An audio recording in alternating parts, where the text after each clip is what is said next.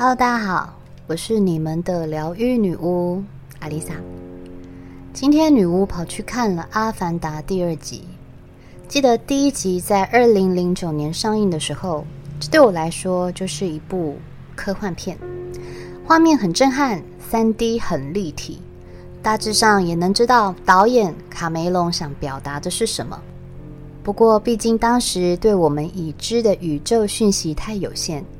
潘朵拉星球与纳美人的神灵伊娃，还有那无法理解的用头发缔结来与生物交换意识，是一个什么样的概念？一直到我刚开始接触身心灵，我忽然想起了这部片，又重新把它挖出来看了一次。没想到第二次看第一集，我居然哭得一把鼻涕一把眼泪。我终于知道，导演超时空的想表达的不仅仅是人类的贪婪破坏生态，更深的含义是，当意识超出躯壳所追求的，才能发自内心的善待这地球上的每一种生物。与当你拥有超意识，你才能真实的感受内在的平静。那美人的存在，就代表着每个纯净的灵魂，他们和平的与世界万物共存，敬畏天地，敬畏守护自己星球的神灵。这不也就代表着，其实我们心中最深处的灵魂，就应该是这样的。电影中，在地球人的眼里，纳美人就是野蛮人，过着原始的狩猎生活。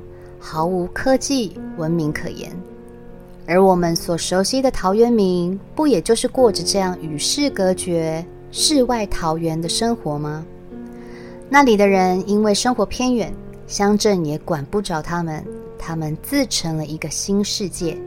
村民每个人生活自给自足，却也自得其乐。你问我第二集好看吗？我只能说这是一部经典。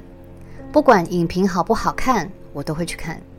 毕竟每个人的体会与感受不同。第二集虽然三个多小时，却一点都不冷场。做了三个小时也不觉得累。对我来说，这三个小时里，我一边愤怒，一边鼻酸，还偷偷擦去了几滴泪。剧情我当然就不爆雷了。今天来跟大家聊一聊《阿凡达》教会我的三件事，就是佛家哲学里所说的三毒：毒品的毒、贪、嗔、痴。如果你有看过第一集，你肯定会对地球人的杀戮与残暴恨得牙痒痒。第二集又更强调了人性的贪婪欲望，让纳美人称地球人为恶魔。人之所以会不断的研发科技，是为了让生活便利。开发的文明促进经济发展，也提高了我们的生活素质。因为想得到更多，人才有动力进步。当我们拥有的越来越多，便开始向外比较，不比还好，一跟别人比，就想要更有钱，想要自己看起来永远年轻。想要活得更久，想要地位，想拥有权利，得不到就掠夺，掠夺不到就重伤或攻击别人。我得不到，你也别想有。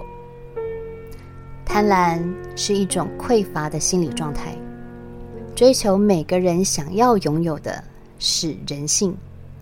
但是，当我们将眼光注视在自己没有的，自然就会遗忘已经拥有的，拥有的变成理所当然，想要却得不到的，就沦落成扭曲的执念。久而久之，在我们的心中种下了匮乏的种子。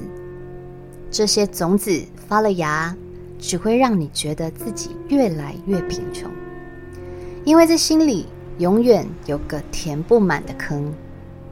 也许你会说。我追求自己想要的，难道有错吗？追求与实现理想是人前进的动力，只是当追求远远超出了你的能力，人就会变得不快乐，失去信心，也变得越来越不容易满足。每件事都有其发生的顺序，循序渐进的追求是一种成长。但是如果过头的眼高手低，就算用了洪荒之力追赶着，也到不了终点。这不是太为难自己了吗？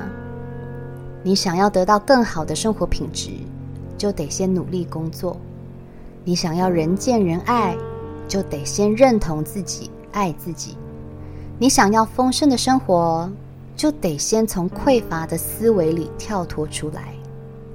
想得到什么，就得接纳在这之中所遭遇到的过程，不管是好或坏，都将它视为经验值的提升。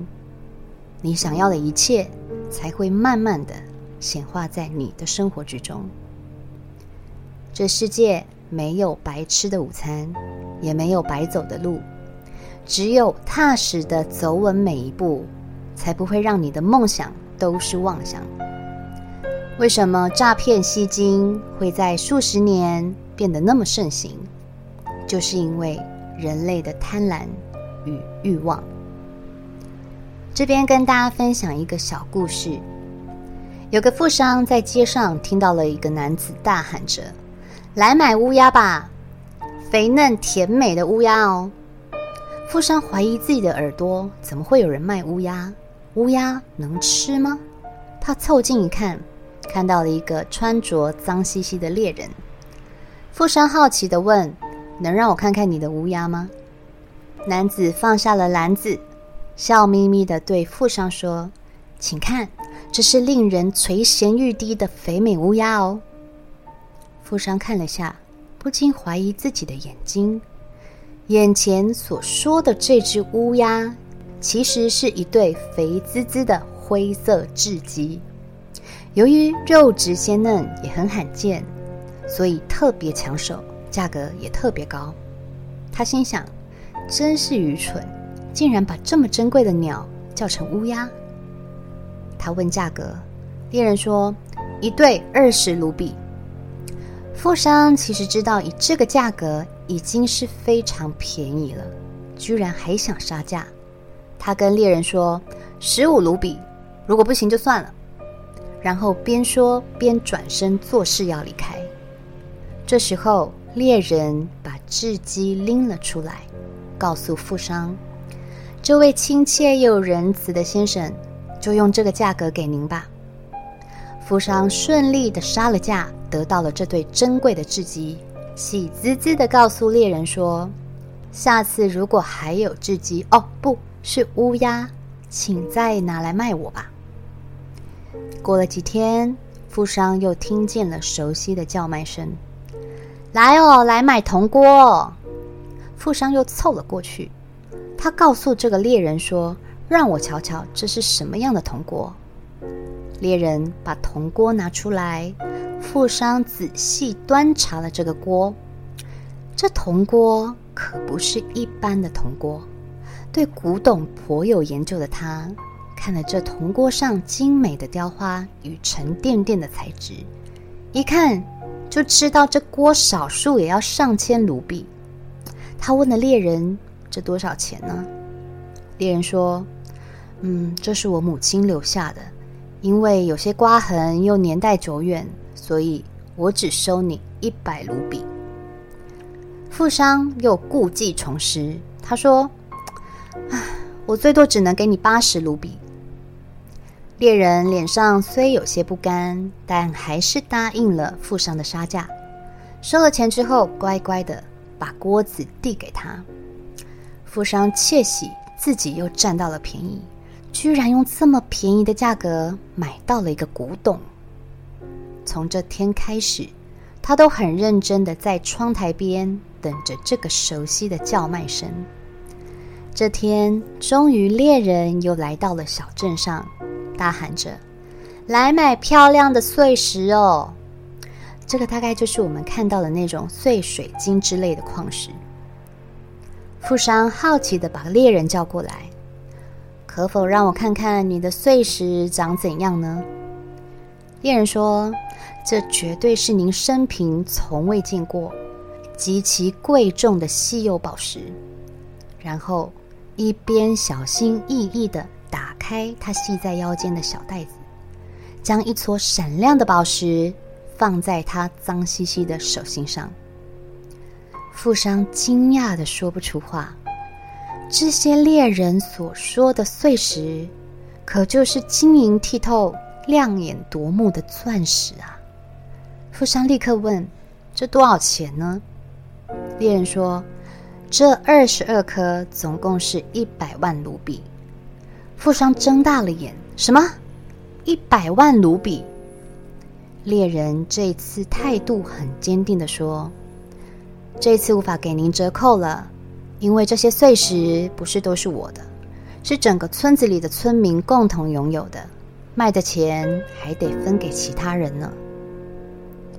富商思索了一回，他知道猎人来自哪座山上，确实，那座山上盛产钻石矿产，迄今还有很多资源尚未开发，只有当地的居民才对这座山的矿石产地。了若指掌，所以能历经数年收藏这些得来不易的钻石。再者，根据前两次的经验，富商知道这猎人呐呆头呆脑，总是搞不清楚商品真正的价值。如果这袋钻石要一百万卢比，可见实际上的价格一定惊为天人。他思考了一会，决定买下这袋钻石。但是，一时之间要付出这么大笔金额，他手边没有这么多现金。他告诉猎人：“我得先筹钱，傍晚我会给你钱。在这之前，请不要把钻石卖给别人。”于是，他们约定好傍晚再见面。富商把自己所有的财产拿出来之后，又卖掉了妻子的珠宝，跟兄弟姐妹借钱。直到傍晚，猎人出现前几分钟，才凑齐了一百万。富商开心的将这笔巨额交给了猎人。他此刻眼里，感觉这些钻石仿佛又比早上看起来更加璀璨，整个笑得合不拢嘴。而猎人呢，拿了钱，交了钻石之后，便消失在人群中。第二天。富商赶紧将这些钻石拿去给珠宝商，想要卖钱赚回现金。只见珠宝商一一审视，摇了摇头说：“虽然它们闪闪发亮，但这不是钻石，是玻璃，只是切割成钻石模样的玻璃碎片。”富商不敢相信自己的耳朵，他一再叫珠宝商确认。好像多确认几次，玻璃就会变成钻石一样。这些玻璃让他一夜之间倾家荡产。他一直以为是他在占猎人便宜，从猎人身上得到好处，但实际上，真正设下圈套的，却是看起来呆头呆脑的猎人。在最近的一个新闻。也出现了跟上面故事一样的真实事件。全球第二大加密货币交易所 FTX 成立四年，吸金无数。它是利用投资者自己的钱作为回报支付给投资者，或者利用新投资人的钱支付给旧投资人。而非通过公司本身经营所赚的钱作为回报，也就是说，他们不需要成本就能将客户的钱滚钱，让客户开始觉得自己的投资有赚钱时，便投下更多资金。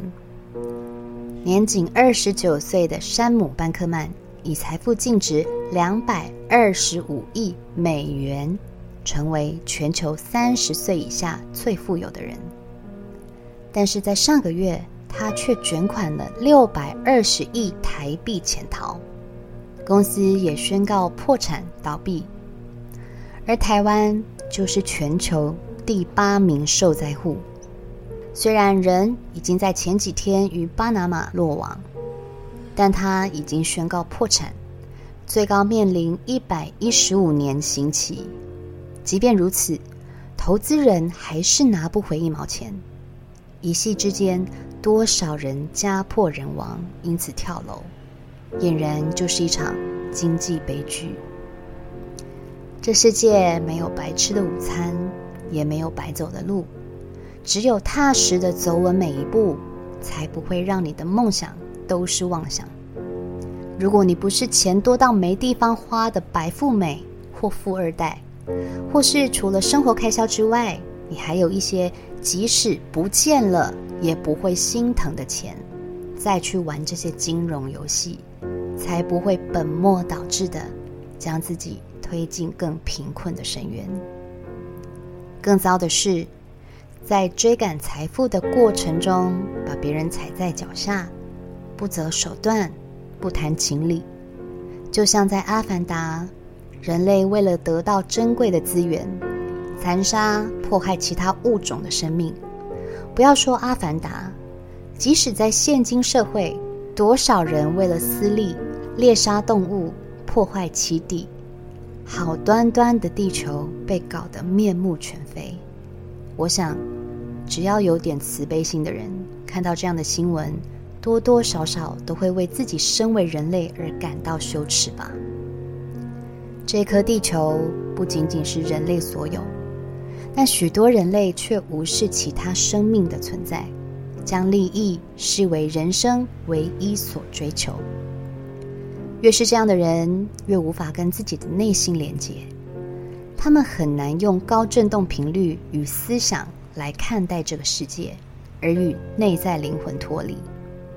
所谓物质生活，生不带来，死不带去。来到这个世界的时候，我们两手空空。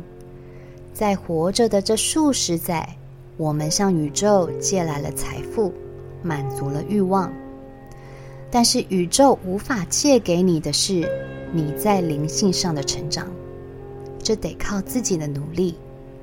灵性的成长满足了心灵层面的种种需求，在我们死后，这些汲汲营营赚来的全部都得归还宇宙，而心灵存折则是会跟着你的灵魂永生。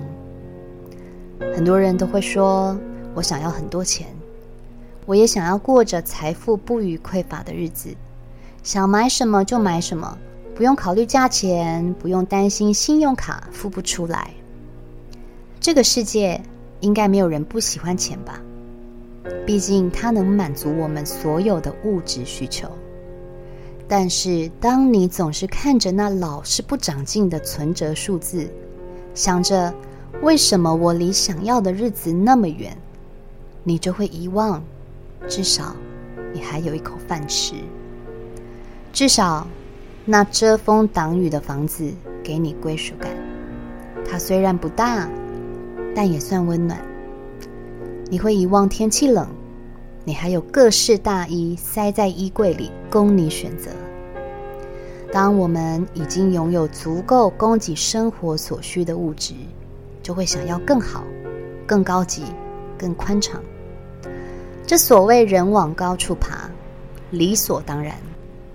但是相对的，我们会变得越来越难满足，也会难以在满足中找到快乐。相信我，你的灵魂目的绝对不是追赶财富，财富也不会是一夜之间就从天而降。只有心念正确，财富才会逐渐的在你的人生中显化出来。当然，我也曾经过过。每天都要烦恼下一餐钱该从哪里来的日子，但我从来没有想过要追求财富。我只要求自己能吃自己想吃的东西，穿自己想买的衣服。关于大富大贵，我从不觉得那跟我有什么关系。也因为这样，我很容易满足。曾经三餐都有问题的我。很多朋友都跌破眼镜的说：“真的没有想到你现在会是我们里面日子过得最丰盛的。”其实我本身就没有太多物欲，就算带我去百货公司，问我今天要买什么，随你挑，我都会说我没有东西想买的，我们逛逛就好了，因为我什么都不缺。我花钱并不是很节省，但我只花自己喜欢的，只买自己没有的。大部分的钱我都花在看不到的东西上，例如去上各种课程、出国旅行、体验人生，或做脸、按摩、护发。花在这些东西上，我是花钱不手软，因为投资自己是必要的，不仅是在内在。要学习成长，旅行扩展自己的视野与心态，外在当然也是不能省啊！这可会让我在老的时候省很多医美的钱呢。说也奇怪，大概是因为我总是存着我什么都不缺，钱够用就好的想法，我就越能够在经济上不予匮乏，做自己喜欢的事，成就自己的价值。无私给予自己所拥有，这就是吸引财富最好的方法。相反的，当你总是存着“我想要很多钱，我要买很多东西”的想法，反而让活着的初衷模糊了方向，精神层面与物质层面互相打架，失去了共识，财富反而会跟你背道而驰。最重要的是，不要贪心。在佛教的三毒，便是贪、嗔、痴。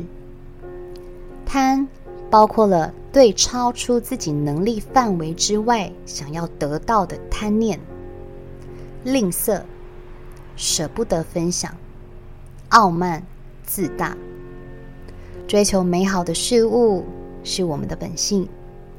如果我们能认清什么能力做什么事，不起贪念，不受欲望驱使，内心自然容易满足。即使没有豪宅、名车、精品包，一样可以过得很快乐。匮乏来自于心魔丢出来给你的假象。当你不再受心魔控制，你会明白。其实，你已经拥有一切丰盛。下一集，我将跟大家聊聊看完《阿凡达》之后的另外两个心得，别忘了点选下集收听哦。我是阿丽萨，我是你们的疗愈女巫，我在九又四分之三月台等你。